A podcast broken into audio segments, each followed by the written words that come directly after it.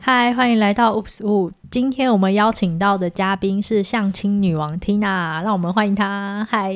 嗨，大家好，我是 Tina。对，Tina 从二十几岁开始相亲，到三十几岁，那可不可以？好像从二三十次有吧？哎，对，差不多。那你可以介绍一下你人生第一次相亲是什么时候？我大概从大一开始相亲，但我觉得在现在大家对于相亲的定义好像都觉得很老派，就是一定是呃双方家长坐下来。但是我自己认为，就是如果相亲对我来说的定义就是跟不认识的人吃饭，但是双方对于都知道，都已经知道这个约会会是以。交往或是结婚为前提，这件这件事情就会被我定义为相亲。所以我大概是大一的时候开始接受长辈帮我安排对象认识吃饭。是，那那个对象，你大一的时候是大概二十岁吗？差不多，差不多二十。对，对。那那时候开始相亲的对象是年纪会大很多嘛？如果长辈安排的话？嗯、呃，我记得我第一个对象大概是大两三岁，然后对方是妈妈的一个朋友的儿子，然后刚好是从国外就是念书，刚好暑假放假回来，然后所以安排了一次见面，但那一次的见面吃饭就是单纯只有我跟他，嗯，就没有所谓的长辈这样。那就是在这些相亲过程里面，一开始是年纪差不多，那到三十几岁的相亲，年纪会大很多吗？嗯，确实，当我的年纪越来越大的时候，我觉得相亲对象的年龄范围会增加，因为我觉得跟年轻时候相亲不太一样，因为年轻可能，呃，你会有反抗的心理，所以你会希望。跟长辈，所以你不要找太老的，或者是怎么样。但是当我到三十的时候，我相亲的目的其实很明确，就是我要往下走一段非常明确的关系，然后可能甚甚至进入婚姻。所以那个时候的呃对象的条件，包含年龄，我觉得他就会是比较成熟稳重，或者是年纪跟我相仿，或是可能大到五六岁。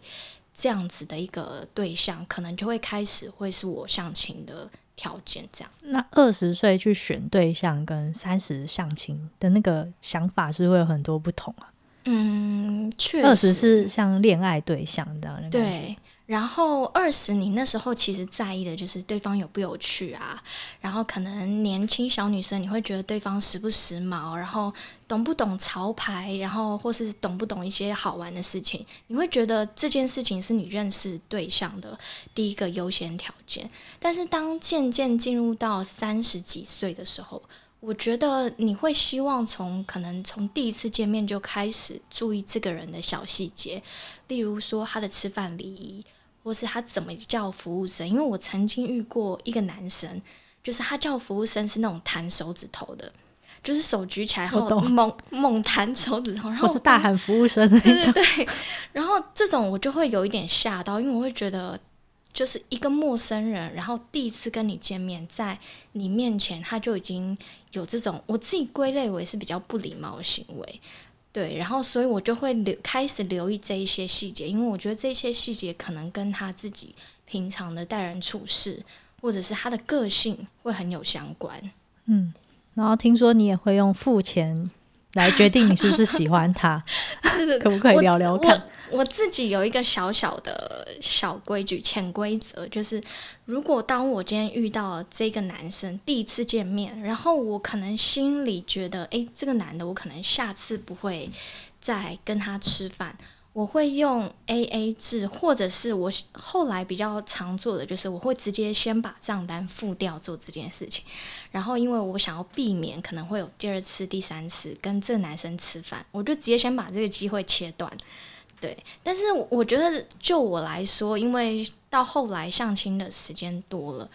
我觉得有的时候你与其留一些想象，留一些暧昧空间给别人，倒不如呃在相亲过程中很明确、干脆的让对方知道说，哦，我可能没有机会，或是这个关系可能没有办法再往下走，那就让对方赶快去找适合他的人。我觉得我对待相亲，然后甚至进入到约会、吃饭过程，我的观念一直都是这样。所以大部分可能喜不喜欢就一就是在第一次大家可以筛选掉一半的以上的人。对，对对。那什么样的人可以通过考核，然后下第二次见面？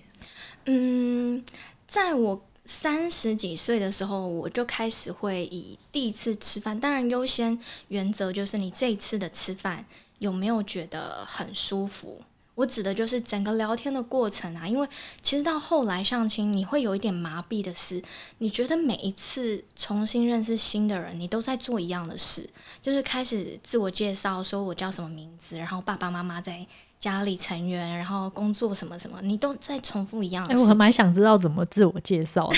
因为通常我们如果认识别人，好像都是会加一下社群啊，那开始就说，哎，我是谁的朋友？哦，我是谁？哦呃，如果像我之前的相亲的经验，然后因为你的是比较是长辈介绍，对对，对我蛮想知道那个相亲的流程。我通常我自我介绍，因为年纪比较大之后，我觉得工作经验是很好切入话题的一个点，所以我同时介绍我自己的时候会讲我的工作经验，然后或者是我现在在做什么，然后我同时也会问对方哦，就是然后开始找共通点之后，从这个共通点往下扩。比较有兴趣的话题，好像在那一顿饭里面会收集到百分之七十以上想要知道的资讯，对不对？比如说你刚才讲到的名字啊、工作、父母的职业，然后可能家庭状况，对。对，就我反正我们既然都是相亲，我们就开诚布公一点，对对对，不要不要再等第二次、第三次。我觉得就是单刀直入，嗯、因为我觉得就不要在那边害羞我，就赶快讲重点。因为双方其实都知道这一顿饭或是今天见面的目的是什么，所以我觉得，呃，他比较不会是像，呃，到我三十几岁，其实我觉得这是一个很好的方式，是双方其实会对于这样子的碰面很有共识，然后很快就会知道说，诶，你适不适合我，或是我适不适合你。那你也可以从，例如说，假设你今天遇到一个工作环境差很多的，你有没有办法从？工作环境或者是工作性质跟你完全不一样的人，再延伸出来找像是啊、喜好或是兴趣，然后去凑成你们往后如果真的有机会往下走或交往，有一个共同的兴趣可以去发展感情。所以我觉得，在一场相亲里面，呃，基本上从工作啊、兴趣这些七十趴，剩下的三十趴，像品性啊、个性这一些，我觉得可以从一些小细节，例如他吃饭、谈吐，或者是跟周边这一些对待服务生啊这一些呃进退礼仪，我觉得大概可以知道。所以虽然说第一次没有办法绝对的定生死，但是我觉得你。大部分就可以知道你第一次玩结束要不要再进行第二次。嗯，然后因为通常像联谊可能是有点像交朋友的感觉，就是像大学的联谊啊，可能结束没有成爱情，嗯、但可能还是社群上的朋友。可是相亲好像就是已经被放在一个位置，我们今天就是来找对象。那这样的关系之后还有可能当朋友吗？嗯，还是大部分就就好吧，既然不喜欢，我们就到此为止这样。我其实还是有相亲不成功，但是继续当朋友的案例。但是这种朋友就会变成比较是没有那么熟的朋友。那当然就是我其实比较倾向于当呃年纪有一点进入可能比较轻熟女的，不要再走过往那种联谊两三个人的模式。主要是因为其实。我觉得，当你跟一个异性相处的时候，我觉得双方都把专注点放在对方的身上，不要要有第三个或第三个人来影响你们之间的相处。因为我觉得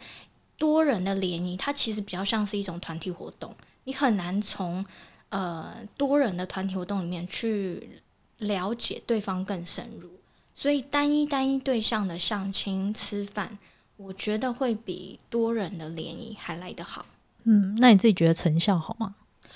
呃，基本上成效，我个人是觉得，呃，它的效果比较直接，因为你很明确知道，就是说，诶，我这个对象就是适不适合交往或是结婚。对，那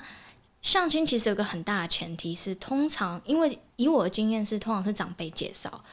通常是爸妈或者是更长一点的长辈，他们已经帮你筛选过这一个对象的条件了，所以其实你可以免除掉。假设像是你今天随便认识一个朋友，可能在工作场合是家长没有见过的，那你有可能往后交往遇到的风险是家长不同意。那我觉得这件事情，交家长不同意这件事情，在往后再更进一步要进入婚姻的时候，它确实会是一个阻碍。所以相亲这件事情，虽然听起来很古老，然后听起来很古板，可是它不免俗的是，在你家人同意或者是家人鉴定这部分，他已经帮你省去这个麻烦。嗯，所以接下来只要你跟双方相处的很不错，然后呃也有共识，觉得诶要再往下走可以，我觉得相亲其实是个不错的方式。嗯，一个如果很重视家庭意见，或者是自己也对未来一半有一个。一个标准的话，我觉得相亲它可以排除很多筛选的过程。是，因为现在很多人是用交友软体，我有很朋友是透过交友软体筛选，嗯，然后他非常的积极，这样就是很认真约，然后就跟我分享。我觉得那个也是很辛苦哎、欸，对。但是他有一点很棒，是他就是觉得不错就先约出来。他说不要浪费时间在网络上聊天。哦，对，我觉得这个观念蛮好的，就是当你开始，呃，可能比较，因为我知道有一些，因为现代人的生活比较快速，而且呃比较，我自己觉得会比较单一。有一些像是在高压环境或者是工作比较忙环境，比较封闭一点的工作环境，比较难再往外扩。去有认识其他异性的管道，那可能就要透过这些交友软体或是相亲活动来帮有人帮你安排。好我觉得积极度也很重要。嗯，对对。那你觉得你的积极都用在什么地方？我其实后来，其实我一开始我真的蛮排斥的，因为我那时候觉得说，哎，第一个我年轻的时候会觉得我年纪也没大到需要安排相亲认识对象。那当然一啊、大概到了三十出头，其实我有个观念的改观，就是你不要去设定相亲就是相亲，你把它当做是另外一种管道的认识不同的朋友。当你有这个心态，你去认识对方的时候，你也不太会带着一个关键的问题，就是说，哦，今天这个人我要不要交往？吃完饭我就要决定交往，你不会有带这个观念，你就只是觉得，哦，你要来认识一个不同工作领域，或是你平常工作不会碰到的一种。异性的朋友，然后来聊聊天，看看别人的生活长怎样。我觉得当进入到这个部分的时候，你同时也会让自己不要那么紧张，然后让整个在约会吃饭的过程其实比较轻松。一旦轻松，你卸下比较不要那么严谨的心防的时候，你自然而然看得到这个人适不适合你。嗯，对。那你会去拜月老吗？嗯，会。也是几岁开始拜？嗯，我拜月老比较晚呢，因为后来发现相亲就是一直相不到对象，那时候开始觉得要不要寻求神明的保佑，对，所以那个时候我大概是二八二九。开始认真拜起来。啊、呃，那时候也还是零星，就是如果有路过的话，对对对，刚好哎，这这个庙里面有月老，我想说那好，那那那顺便去拜一下好了。但认真拜的话，大概就是这两三年来，对。但我先生也是拜月老认识。好，那你来讲一下那个月老成功的关键指导，因为他那个 Tina 到后来的月老是非常的完整。对，因为像我们可能还会只会许愿说，跟一开始跟神明说就列个几条，然后没有讲的很周全。那我们来让 Tina 分享月老的制胜之道。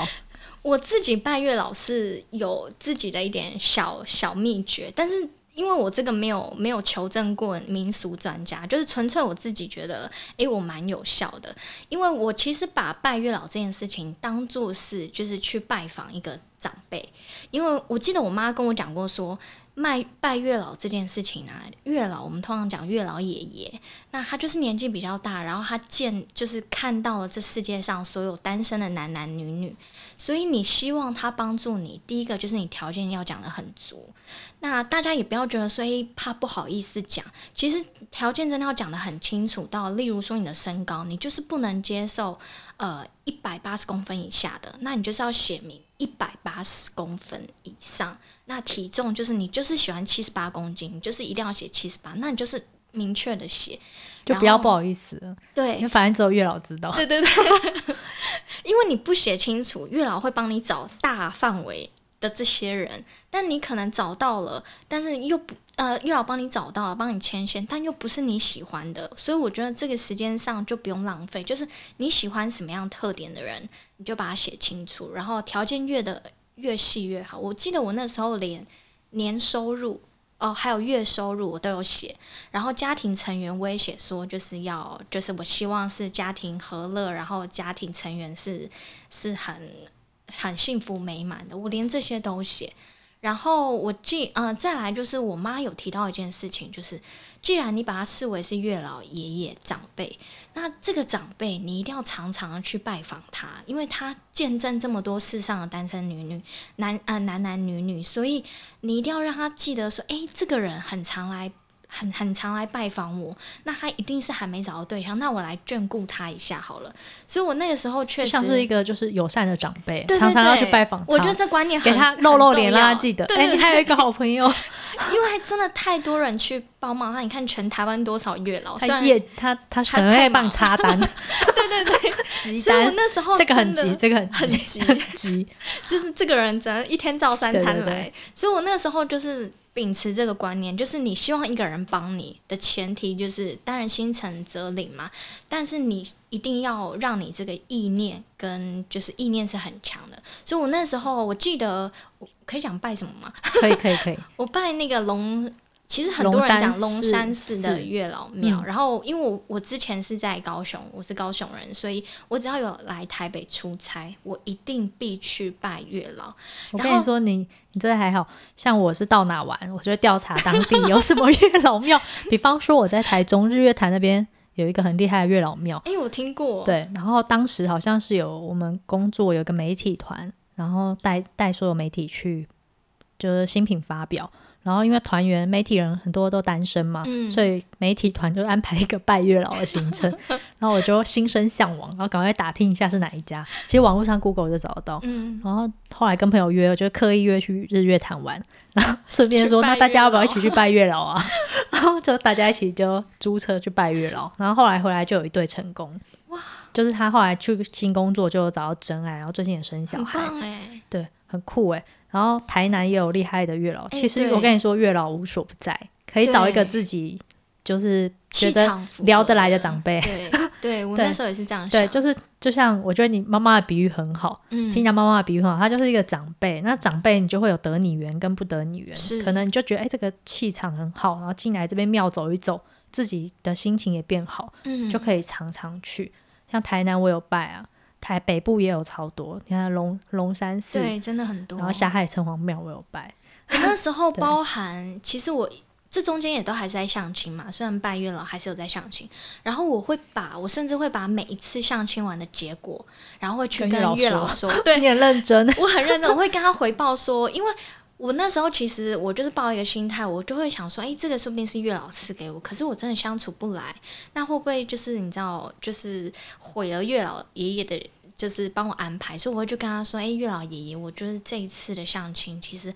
呃有点不顺利，然后我觉得聊天卡卡的，那这个人可能不太适合我，然后不好意思，就是毁了你的心意，但你可不可以再安排一个符合我条件的给我？就是我会。”跟他回报这些事情，对对对，然后就是几次，免得他又忘记你。对 对对，我说哎，这个应该成功了没有？没有。结案。对对，所以我会，其实就像你想想，跟一个长辈聊天，你希望他帮你，那你也要去跟他笼络一下感情，让他常常看。而且我觉得他其实虽然是一个信仰，但是我觉得会去，比如说你像常常去走走啊，或者去许愿，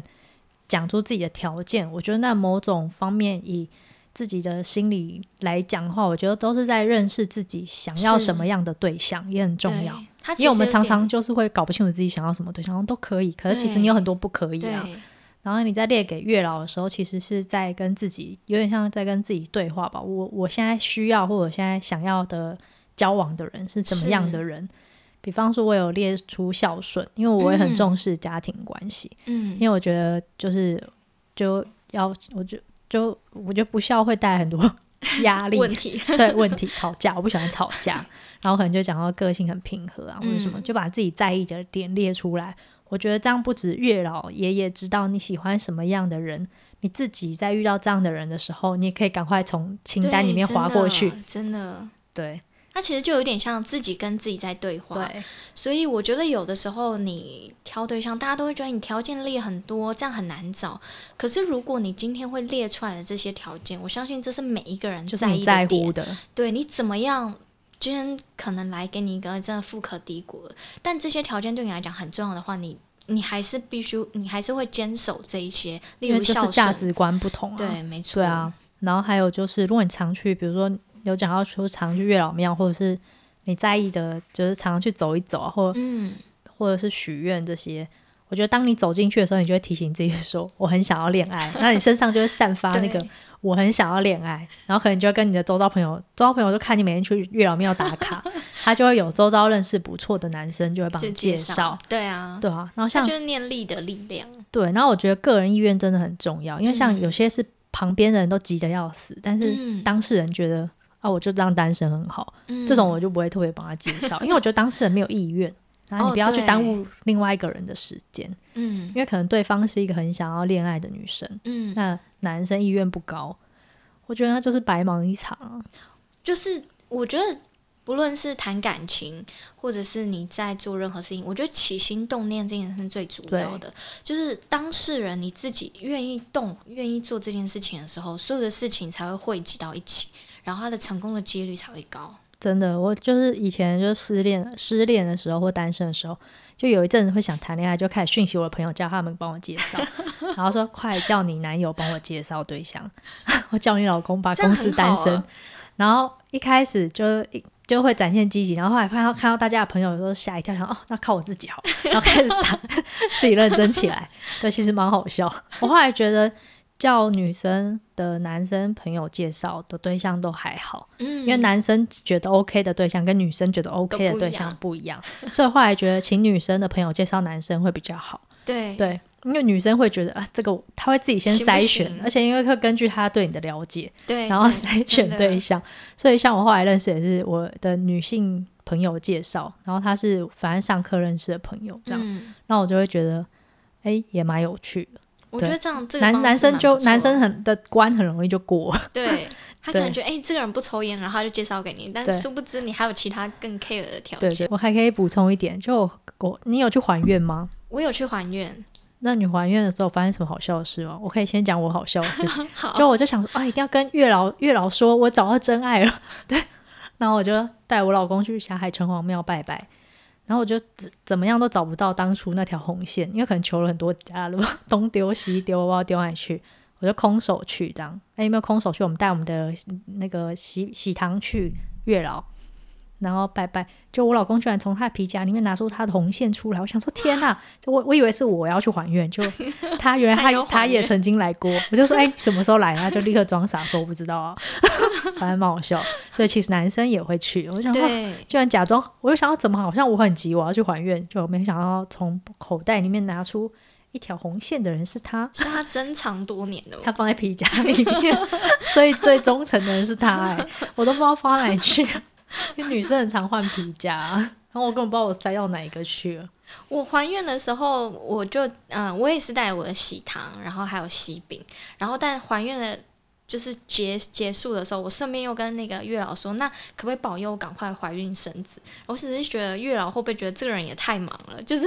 刚我帮你刚介绍完要结婚，然后你马上又跟我说你要怀孕。对，但是我就觉得就是个很不错的经验。然后以我自己这么多年来相亲跟还有这些像拜月老，其实就是觉得只要你想做这件事情，然后你就你相信真的会有一天适合你的人会出现。对，我觉得这是一个很好的因果循环。嗯，然后还有一点就是单身的时候把自己过得好。哦，对，真的，因为其实就算有爱人或者是另一半，其实人生很多时间还是要自己过。嗯嗯，因为很难有一个人一直陪你哎，对啊，都是要还是要自己跟自己就是互相对对，然后也不要因为恋爱然后就就是放弃姐妹淘啊，我觉得还是蛮重要，因为你也不知道什么时候会失恋，就是 就是我后来失恋之后发现，哎，姐妹淘很重要，因为要取暖，每天在那哭啊什么的，这时候就要找或者是或者是你要摇摇他的肩膀说，快给我介绍对象的时候，你要有个人可以摇，对，所以所以那个。很重要，对，就是不要，就是我觉得恋爱固然重要，就是还是要珍惜友谊，嗯、因为很有些人好像就是会恋爱，然后朋友圈就消失。结婚也是啊，对，结婚对，就是还是要定时跟朋友保持一些关系。然后那个关系不是说要常吃喝玩乐啊，就是偶尔就是脸书看到讯息问候一下，或者按个赞啊，我觉得都是都可以感受得到，虽然是一个小小的动作。嗯、对对，对，然后也可以常发布一些自己的。在做些什么啊？就是反正网络很方便，对啊，对，保持一下关系，我觉得关系还蛮重要。一点点小问候，然后一点点心意，或传个贴图啊，对，对嗯，是对，不要因为爱情就放弃生活中的其他关系。对，好哦，谢谢大家，谢谢大家。喜欢的话，喜欢这集的话，还记得留言给我们，然后也可以订阅分享哦，拜拜，拜拜。